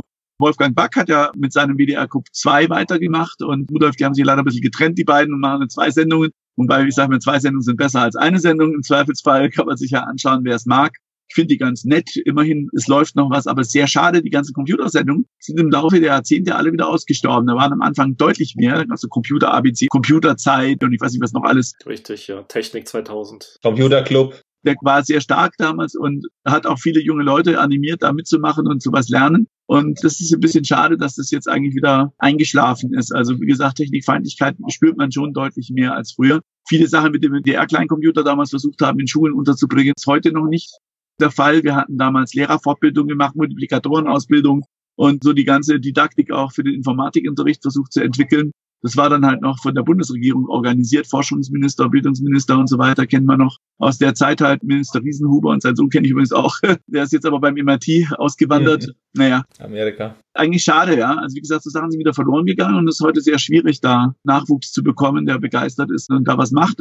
Spielen ist eine schöne Geschichte, aber natürlich auch mal Spiele entwickeln ist natürlich auch eine feine Geschichte oder Technik überhaupt zu lernen. Und in den Schulen wird da leider nicht so viel getan. Jetzt fehlt zum Beispiel dann der Stromkreis bald in der Physik raus, habe ich gerade mit Schrecken gehört. Also nicht mal oh. das. Das heißt, wo bleiben die Grundlagen? Das heißt, wozu brauchen wir Grundlagen? Weil wir sind dann ein Volk von Bedienern und keine Entwickler und keine Ingenieure. Wo kommen die eigentlich her? Frage ich mich dann nachher irgendwann im Laufe der Zeit. Ne? Also die IT ist ein Mangelberuf. Ich sehe es auch selbst bei ja. uns in der Region, wo jetzt keine ja. IBM, Google und Apple sind, fragen viele Firmen einfach nach, egal welcher Beruf das jetzt ist, sei das Fachinformatiker, Systemanwendung oder ja. Informatikkaufmann. Das sind Berufe, die sehr begehrt sind und spielen tun viel mehr als früher, aber die Anzahl der Programmierer sind in der digitalisierten Welt jetzt nicht unbedingt im gleichen Umfang gestiegen. Qualität ist sehr wichtig. Ich sehe es ja jetzt beim Lehrstuhl für Raumfahrttechnik. Da haben wir, Projekt waren jetzt über 200 Studenten mit beteiligt an diesem CubeSats. Und das ist dann so die Creme de la Creme, die da zusammenkommt nachher letztendlich. Und auch da muss man viel unterrichten und beibringen. Elektronische Grundlagen und wie man Schaltungslayouts macht. Wie macht man das ganze Weltall fest, ist nochmal eine andere Geschichte. Wie macht man es HF fest? Mit HF-Technik kennt sich auch fast niemand aus. Und das ist schon eine schwierige Geschichte, das den jungen Leuten dabei zu bringen und dann auch, wo soll auch die Erfahrung herkommen? Wenn man bedenkt, Kunst oder sowas lernt man ja in der Schule schon Sachen oder Musik, aber Elektronik und Programmieren und sowas, das kann man ja eigentlich vernachlässigen, was wir jetzt in den Programmieren lernen. In der Schule ein bisschen Informatikunterricht, dann wird da mit diesem Robot-Karol rumgespielt oder mit ähnlichen Sachen. Da also, fehlt die Tiefe auch dann nachher. Ne? Vom Gefühl her, Sie sind ja 40 Jahre dabei und es geht jetzt auch ein bisschen weg vom Ports of Call, aber finden Sie, ja. wir sind im Gegensatz zu Amerika oder vielleicht auch inzwischen Asien ein bisschen abgehängter als früher, was die IT angeht? Denn wenn man die 80er und 90er anschaut, ja. war dieses Rennen früher in der IT doch wesentlich offener. Also 2019 kann ich mir zum Beispiel kein europäisches Google vorstellen oder insgesamt auch ein deutsches. Das sind alles bis auf SAP ja kleinere Firmen. So gesehen ist doch der Wettlauf eigentlich in dem Bereich schon so, dass Deutschland da hinten hängt. Wie sehen Sie das? Deutschland ist da deutlich abgehängt nach meinem Gefühl nach. Das würde ich so sehen. Da gibt es weniger Leute, die sich mit auskennen. Die Pioniergeschichten sind weggefallen. Asien ist sehr stark gekommen, natürlich China und auch Indien. Das war damals schon so, da hatten wir uns aus Indien Leute holen müssen vor 30 Jahren, die Doppeldoktor und Dings haben und das war da kein Problem. Und die haben dann Workstations von Unix programmiert und kannten sich damit aus. Da wird man auch heute noch kaum Leute finden, die da tief genug eindringen können. Ja. Amerika mhm. kenne ich aus dem MIT, der eine Professor, der dort tätig ist mit dem Raytracing und Zeug, da sind die alle fit. Das ist schon eine andere Sache. Man, da ist die Streuung im Bildungssystem natürlich deutlich größer. Aber damals vor 30, 40 Jahren, wo ich da war, wo wir die Sendung gedreht haben, hatten die in der Grundschule schon ihre Apple-Rechner stehen und die Kinder haben schon damit gelernt, mit Tastatur zu schreiben und das Zeug als Hilfsmittel zu verwenden. In der Mittelschule überall war das vollgestopft und es ist heute genauso noch wie früher. Da wird einfach selbstverständlich mit umgegangen mit den ganzen Werkzeugen. Und hier ist es immer noch so ein bisschen Tabuthema. Also das finde ich schon relativ beängstigend. Wir hatten hier auch neulich so eine Fachdiskussion mit Fraunhofer und so weiter über die Zukunft. Und da kam auch nichts Gutes raus, was die Stimmung im Lande angeht. Diese Technikfeindlichkeit, die sich da noch irgendwie durchschlägt oder auch die Investitionsbereitschaft ist äußerst schlecht. Kickstarter-Projekte und ähnliches funktionieren in Amerika hervorragend, bei uns eher gar nicht. Da wird tausendmal abgeprüft, ob das ganz sicher ist und eine hundertprozentige, nicht risikobehaftete Risikofinanzierung sozusagen. Ne? Mhm. In Amerika sagt er, ist egal, ich habe jetzt zehn Firmen. Das gefällt, wenn da zwei gut laufen und die restlichen hops gehen, ist es wurscht. Ich mache trotzdem Geld. Ja, und jeder hat eine Chance gehabt, das weiterzuentwickeln, aber hier kriegen wir die Chance ja gar nicht erst, weil wir das Geld gar nicht bekommen, um irgendwas Größeres zu machen. Und in Asien, in China, ich weiß nicht, wie es da ausschaut, aber generell das Gefühl, wenn man das Shenzhen anschaut und was da produziert wird und gemacht wird, die sind super fleißig und die haben jetzt ihre erste Station auf der Rückseite vom Mond, ist auch schon mal was. Übrigens, Deutscher Hörfunke hat die Kommunikation hergestellt, das ist nur nebenbei bemerkt. das ist schon sehr beachtenswert. Das ist ganz klar. Da läuft das halt. Ich hatte damals an der Universität Gründungsseminare, bei denen es eben in den Vorlesungen darum ging, dass Leute, die eine Firma zum Laufen bekommen haben ja. und auch erfolgreiche Gründer waren, durchaus Probleme festgestellt haben, dass es eben einmal in der Administration sehr schwierig ist und auch insgesamt die Kapitalgeber, also Venture Capital, Risikokapital genau. einzusammeln, in Deutschland wesentlich konservativer und problembehafteter ist als in Amerika. Und die haben alle einhellig den Tipp gegeben, auch welche, die zum Beispiel mit ein, zwei ja. Firmen gescheitert sind, Geld immer dann einzusammeln, wenn man es noch nicht braucht. Da waren sich alle Leute einig, die dieses Unternehmen gegründet haben. Ja. Ich habe noch ein paar Fragen zum Spiel und zwar, ja, ja. wie lange hat es denn gedauert, das Spiel insgesamt zu programmieren? Ja, und wer waren Playtester, also bis es Goldstatus hatte? Wir haben so ungefähr zwei Jahre dran rumgebaut, also parallel auch zur Dreharbeiten und sonstigen, bis es so einigermaßen so weit war. Ich weiß jetzt nicht mehr genau zahlenmäßig, wann wir es dann bei Aegis wirklich vorgestellt hatten. Wir waren auch schon mal bei Activision vorher, dann war es noch in dieser rudimentären Phase noch zu früh für irgendwas, haben wir dann noch gebaut und dann sind wir halt zu Aegis gekommen. Aber es waren etwa zwei Jahre. Und wenn man jetzt POC XSL und sowas stecken jetzt viele, viele Jahre Entwicklungsarbeit verteilt über Jahrzehnte drin. Getestet haben wir eigentlich mehr oder weniger selber. Martin Ulrich und ich, viel mehr Tester hatten wir damals nicht. Das war auch das Netzwerk gar nicht da. Dann hatten wir natürlich Aegis und deren Leute dann dabei gehabt. In dem Moment, wo die mit dran waren, haben die auch alle getestet. Das ist ganz klar. Da haben wir dann unser Feedback gekriegt, aber hatte das dann echt konservativ programmiert mit hohen Sicherheitsfaktoren halt. Hatten Sie irgendwelche Bugs, die aus dem Spiel noch rausgeflogen sind in letzter Sekunde? Sind immer noch ein paar Sachen, die jetzt erst auftauchen, sagen wir Integer-Überläufe oder Long-Integer-Inkompatibilitäten, die damals halt keine Rolle gespielt haben. Wenn man es portiert, merkt man dann da und dort nochmal was. Das ist gar nicht so lange her, diese 64-Bit-Geschichten zum Beispiel. Aber so großartige Bugs hat man eigentlich nie drin gehabt. Ein paar Sachen, wo man sagt, oh, ich habe keine Scrollleiste für mehr als 200 Schiffe, aber es passiert dann nichts. Man kann die nur nicht mehr anzeigen. Das mhm. läuft eigentlich immer noch relativ dynamisch weiter und war jetzt nichts Großartiges, was ich mich erinnern konnte. In der Anfangsphase kam halt da und dort noch ein Bug und Patch und Sachen und Überläufe. Bei Pocket XL hat man ein bisschen mehr gehabt noch natürlich beim Testen. Aber das hält sich eigentlich in Grenzen, das Ganze, ja. Eine Sache ist mir aufgefallen, wenn ich das Spiel beende, steht da, Sparks und Beethoven hoffen, dass ihnen das Spiel gefallen hat. Wie kommt es zu den Spitznamen? Die hatte Martin Ulrich damals für uns ausgesucht. Das waren eigentlich die beiden internen Spitznamen für uns. Wir wussten nicht, ob wir das unter Pseudonym veröffentlichen wollen oder unter realen Namen, hat man dann Sparks Beethoven genommen. Heutzutage braucht man online so viele Namen. Verwenden Sie den Namen irgendwo oder? Nein, gar nicht. Bisher nie mehr aufgetaucht. Also da hat man einfach nur im Spiel. Ah ja, okay.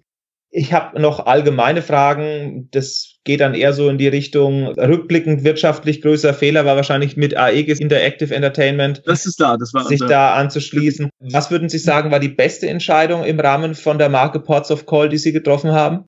Hm, schwierig zu sagen. Also eigentlich die Eigenweitervermarktung und die Sache mit den Verträgen, würde ich sagen. Das hat am meisten Spaß gemacht. Da haben wir wieder Glück gehabt, wieder mal was Neues zu machen. Wir hatten auch mit Astragon damals die Zeit, wo es ganz gut funktioniert hat. Dann kam leider ein sehr hoher Zeitdruck auf, was sehr ungünstig war. Für die Spieleentwicklung, das fand ich sehr schade, dass das etwas unschön abgelaufen ist. Aber ansonsten war das nicht schlecht. Disney war sehr gut, ist immer noch. Disney geht seit 2005 bis jetzt aktuell noch Updates fahren in der Hardware. Und da ist eine echt super Kooperation. Wir hatten auch Videos gekriegt von denen, von der Kapitänsbrücke und Sachen und Zeugs. Und mit dem Schiff, da gibt's auch lustige Anekdoten mit den Disney-Schiffen. Ich habe Martin Ulrich immer hingeschickt. Ich bin kein Fan von Wasser und bewegten Objekten auf dem Wasser. Das ist egal. Die sind eher für die Binnenschifffahrt dann mal genau, zuständig. Genau. Einer muss ja hier bleiben zu programmieren und dann haben wir dann die Codes rübergeschickt. Das war damals mit Internet auch noch nicht so. 2005 ging es schon so gerade, aber auf dem Schiff ist schon wieder eine Besonderheit. Und während das Schiff noch zusammengebaut wurde, das muss man sich jetzt wörtlich vorstellen, haben wir ja schon installiert dort auf dem Schiff. und dann waren dann so Scherze, da Kreuzfahrtschiff, cool. Ja, Martin gesagt, super, du fährst auf dem Kreuzfahrtschiff, gar kein Thema, ne? Und dann steigt er da ein und geht's halt schon damit los, dass die ganzen Restaurants nicht funktionieren. Ja, man muss sich beim Restaurant anfangen, dann gab's also irgendwelche Ananas mit Strinke, die Toiletten funktionierten nicht, die Lichter waren noch nicht eingeschaltet. Es lief im Laufe Tag zu Tag wurde das dann besser und dann, wo alles funktionierte, musste er raus. Dann war es fertig mit der Installation. Dann Top. Ich sehe schon, Lichter beschäftigen Sie in Ihrer Karriere, wenn Sie öffentliche Events haben. Ja, schon. Andere Mal sind wir hingefahren zum Update, das war auch lustig. Dann waren wir schon bekannter bei den Disney-Leuten auf dem Schiff installiert, zwei Schiffe gleichzeitig am Hafen gewesen, konnten mal von einem Schiff zum nächsten springen und wieder zurück und dann war er fertig und musste zum Flieger. Taxi, das ist jetzt blöd, ne? Aber gefragt, das ist ein Bus. Gibt's einen Bus für die Passagiere? Und er fragte, wie können wir mit dem Bus fahren? Dann sagte er, nein, dann müssen wir so einen Controller fragen. Dann war irgend so ein Controller dann daneben, die das entscheiden und sagt, ach, Ports of Call, Sie haben einen Simulator. Ah, Moment, da schreibt Papier aus. Und dann dachte er, naja, jetzt geht er mit dem Papier, jetzt darf er halt dann mitfahren mit der nächsten Fuhre, die dann losfährt. Nee, er hat die Türen zugemacht und ist losgefahren. Und hat geliefert, persönlich privat mit dem Disney-Bus, ne? Auch nicht schlecht.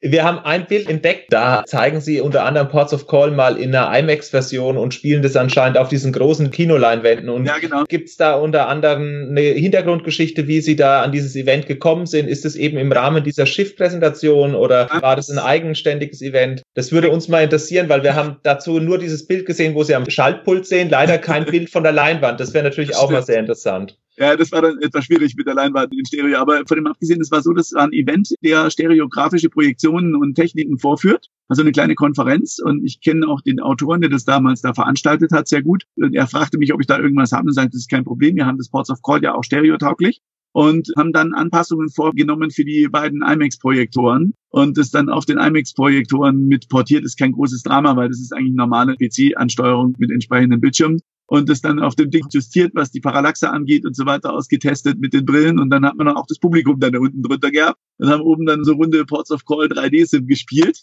Es gibt noch ein paar Videos, aber müssen wir mal ein bisschen vorsichtig sein mit dem, was wir ja. zeigen. Aus dem Publikum raus konnte man filmen, man sah da nicht viel, weil man ja Doppelbilder sieht mit der Kamera, die dann nicht so beeindruckend ausschauen.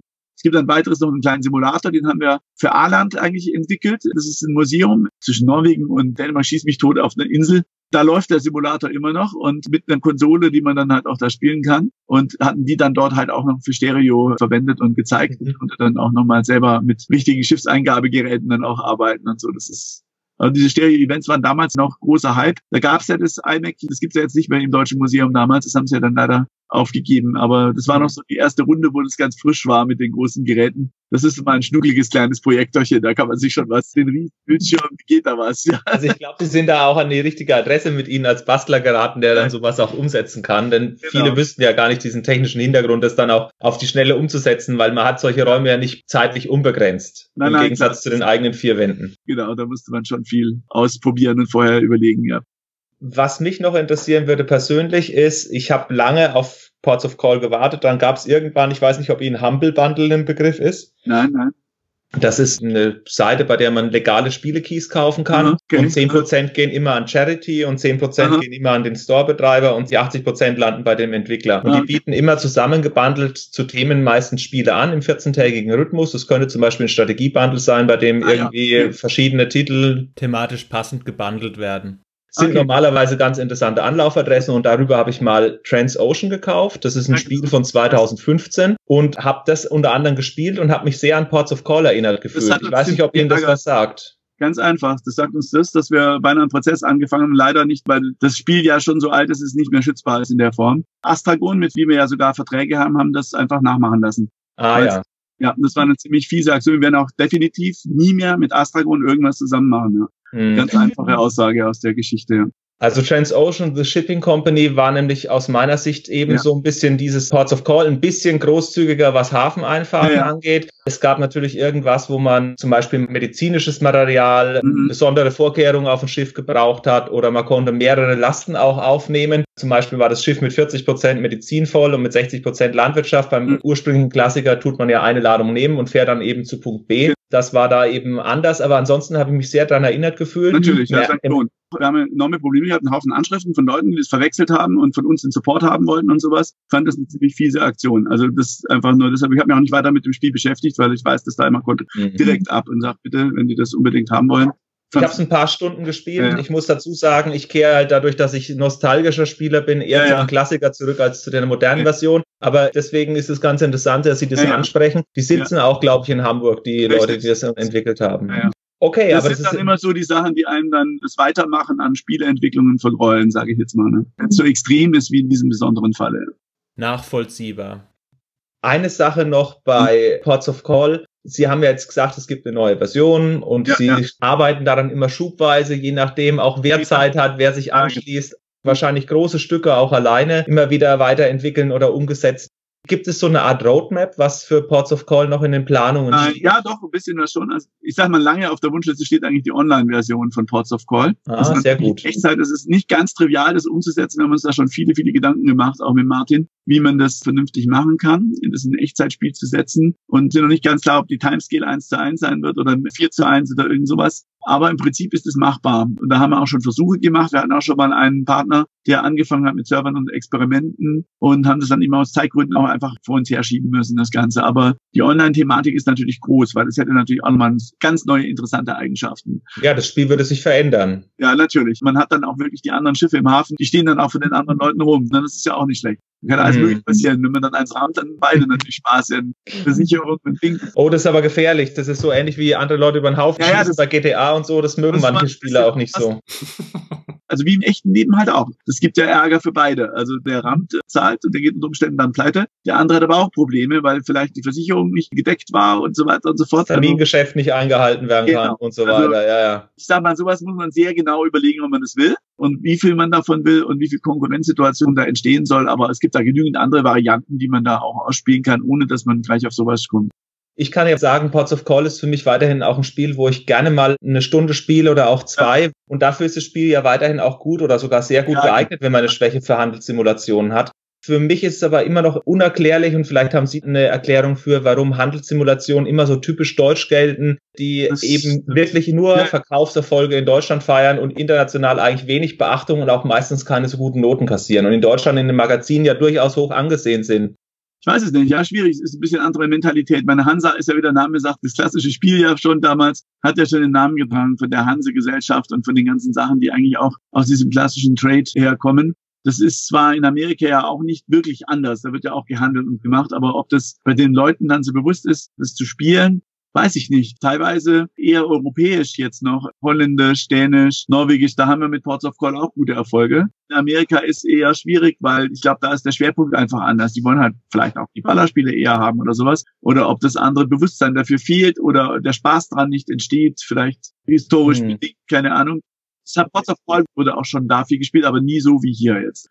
Ich glaube, in Nordamerika muss man tatsächlich mit Sport irgendwie agieren, weil da sind sie ja absolut motiviert, mit Statistiken zu hantieren. Sowas, ja. Sportspiele, da geht's eher, ja. Vielleicht mhm. ist es beim Online-Charakter anders, aber ich glaube auch nicht wirklich, weil die Online-Spiele sind ja auch anders aufgebaut. Die Community hat sich ja unter anderem eingebracht in früheren Teilen, was Sie gesagt ja. haben, mit Artwork, mit entsprechenden Ideen binden Sie die Community auch immer wieder ein? Also ich weiß, das Forum wird von Ihnen manuell gecheckt, aber gibt es irgendwie eine rege Kommunikation? Wie viele Leute sind ungefähr Teil der Community, aktiv und natürlich auch inaktiv, nur Teilnehmerzahlen? Weil es wäre mal ganz interessant, so einen Überblick zu haben, wie groß denn die Ports of Call Gemeinde ungefähr ist. Forum ist jetzt schon sehr dünn geworden, natürlich, weil sich auch wenig tut. Von unserer Seite passiert da jetzt nicht so wahnsinnig viel. Nicht so viel wie früher, wo man dann teilweise bis zu 200 Leute gleichzeitig online hatte. Das ist so mal von den Zahlen her und ein paar tausend Mitglieder. Das schläft jetzt schon ein bisschen. Insgesamt Ports of Call von den Lizenzen 20, 30.000, 40.000, 70.000, vielleicht sowas in der Art über die Jahre, die noch irgendwie erreichbar sind aber vom Forum her nicht so wahnsinnig viele jetzt, die aktiv mitmachen. Ab und zu kommt meine Anfrage, was ist bei euch, geht's noch weiter oder so, aber wie gesagt, im Moment gerade ein bisschen schwierig, viel zu machen von meiner Seite her. Das hoffe ich, dass es jetzt wirklich wieder deutlich besser wird, aber wir schieben es gerade hin. Das ist halt ein Spiel, was sich auch über Jahrzehnte entwickelt, sag ich mal. Es reift wie guter alter Wein. Und Sie können ja durchaus auf unseren Podcast hinweisen. Genau. Vielleicht hört der ein oder andere rein und entdeckt er da auch genügend Informationen, Fall, ja. die interessant sein könnten, wenn man die Pots of Call-Reihe weiterhin spielen möchte, auch in Zukunft, beziehungsweise ja. wie wir wohlige Erinnerungen damit halt in der Vergangenheit gesammelt hat. Ja, das ist auf jeden Fall ein schöner Link. Machen wir ähm, auf jeden Fall, ja. Also erstmal vielen Dank, dass es sehr unkompliziert geklappt hat, dass Sie sich auch die Zeit genommen haben. Dafür möchte ich mich auch nochmal bedanken, nicht nur als Teil des Podcast-Teams, sondern auch allgemein als jemand, der die Spiele auch in der Vergangenheit sehr gern gespielt hat.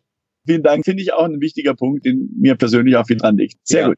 Ich bedanke mich auch recht herzlich bei Ihnen für das tolle Gespräch und auch für viele Stunden Computertreff in meiner Vergangenheit, in meiner Jugend. Gerne, ja, wunderbar. wenn Fragen sein sollten und die Community auf einmal explodiert ja. und wir auf einmal hunderte Fragen und Kommentaren haben oder neue Forenanmeldungen bei Ports of Call, dann ja. gehen wir natürlich gerne in ein Anschlussinterview nochmal drauf ein. Falls nicht, dann sprechen wir uns vielleicht nochmal in 20 Jahren über die Nachnachfolger. Genau, dann schauen, was da noch an den Haaren übrig bleibt. Genau. genau, ja, das ist bei mir inzwischen auch nicht mehr ganz so ohne. Alles klar. dann vielen Dank an alle Zuschauer und bis bald. Ihr kriegt die Podcast-Folge auch entsprechend auf unserer Webseite, auf Spotify und auf iTunes. Und ja. bis zum nächsten Mal und adieu an alle Zuschauer. Tschüss. Tschüss.